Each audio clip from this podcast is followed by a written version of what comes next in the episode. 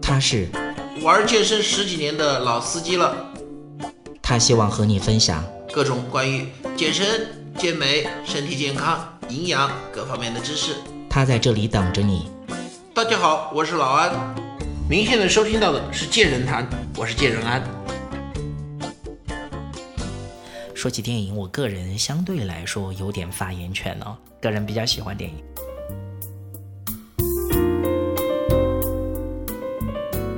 那么李小龙电影呢？首先我说一下我们最为了解的前四部半，让李小龙在东南亚一带名声大振的第一部电影，打破香港的票房记录的，自然是他那部《唐山大兄》。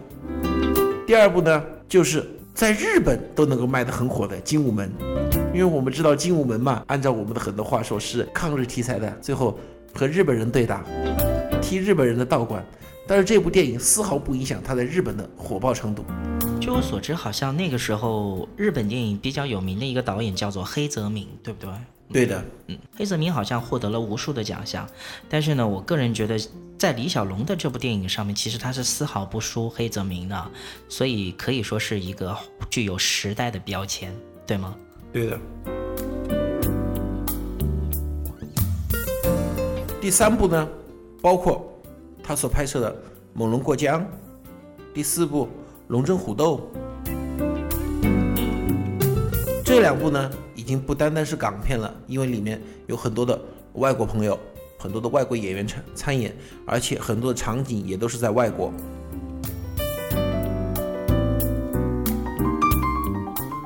包括他只拍摄了一半就突然逝世的《死亡游戏》，虽然只只有一半。但是呢，后来经过后期的剪辑以及呢一些替身的补拍，最终还是上映了。那么这五这四部半，让我们呢对李小龙有一个比较深刻的了解。但是在之前，李小龙还拍摄过几部电影，可能大家就知道的不多了。婴儿时期，李小龙只有三个月大的时候，就出演了一部电影《金门女》，在里面呢演一个华人婴儿。当然了，其实这是一个玩笑的说法。包括当年李小龙接受采访的时候，他都说了，其实他根本那个时候不算演员，最多只是一个会呼吸的道具而已。可以说是张他的父母的那个光，是吧？嗯，对的，对的。因为李小龙的父亲嘛，李海泉嘛，是粤剧有名的丑生。在一九四八年的时候呢，李小龙啊，那个时候还不叫李小龙，他的本名嘛。叫李正帆，因为他是出生在美国三藩市嘛。李正帆，那个时候的李正帆呢，以李欣作为艺名啊，客串了一部叫做《富贵浮云》的电影。在一九五零年的时候呢，那么李小龙他是第一次以男主角的身份参演了这部电影，叫做《戏路祥》。而也正是这部电影让他得到了李小龙这样一个艺名，从此他以李小龙为名。一九五一年，又参演了一部名叫做《人之初》的电影。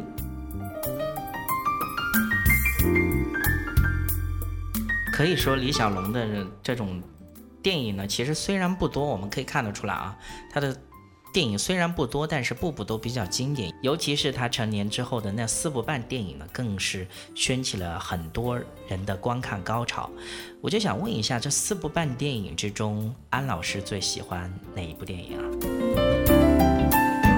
我个人的话，虽然我第一部看的是《精武门》，但是我个人更喜欢《龙争虎斗》一些，因为我觉得《龙争虎斗》呢更能够体现李小龙的这种武术精神，而且呢，他的。剧情啊，情节啊，包括其他演员的配合啊，单从电影的角度来说，我觉得《龙争虎斗》我更为喜欢一些。老师刚才说完了，我想看一下，呃，听一下然哥的说法。我其实我之前跟然哥在一起聊天的时候，也看得出来，他其实不单是喜欢李小龙，同时也是一个不走不不折不扣的一个电影迷。因为在我们那个年代，在录像厅看电影，虽然是我们是最后一波啊，但是呢，嗯，其实对我们来说还是有很深的印象的，尤其是在那个港片非常发达的年代，是吗？其实很多人可能会对李小龙的《精武门》会非常有非常有印象，但是我我个人比较喜欢的是《猛龙过江》。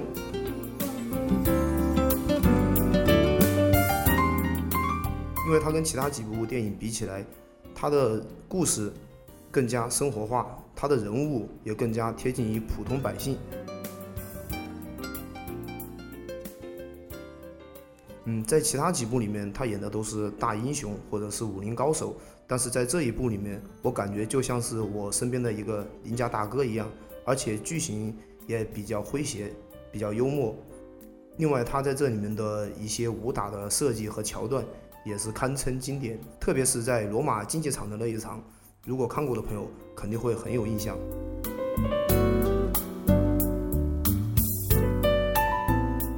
可以说，对于李小龙来说，我们觉得有一个人可以，唯一有一个明星好像可以跟他比拟的，我个人觉得啊，不知道对不对，就是迈克尔·杰克逊，不知道然哥觉得对吗？有一个数据是这样的。在二零一五年的时候，那么曾经呢，有人做过这样一个调查，就是说生前名气很大，死了之后名气不下降反而上升的明星有哪几个呢？这样几个，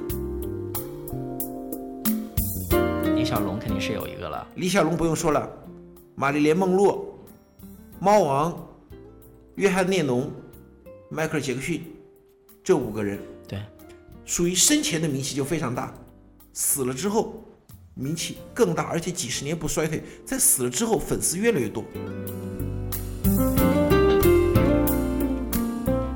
我们就要知道，在这五个人当中，只有李小龙是亚洲人的，更不要说只有他是中国人了。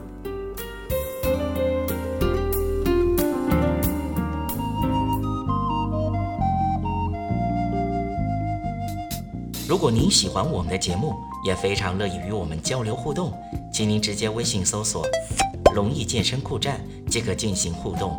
此外，在今日头条、天天快讯、百度百家等自媒体，您也可以同步搜索“健人谈”，收看最新最快的资讯。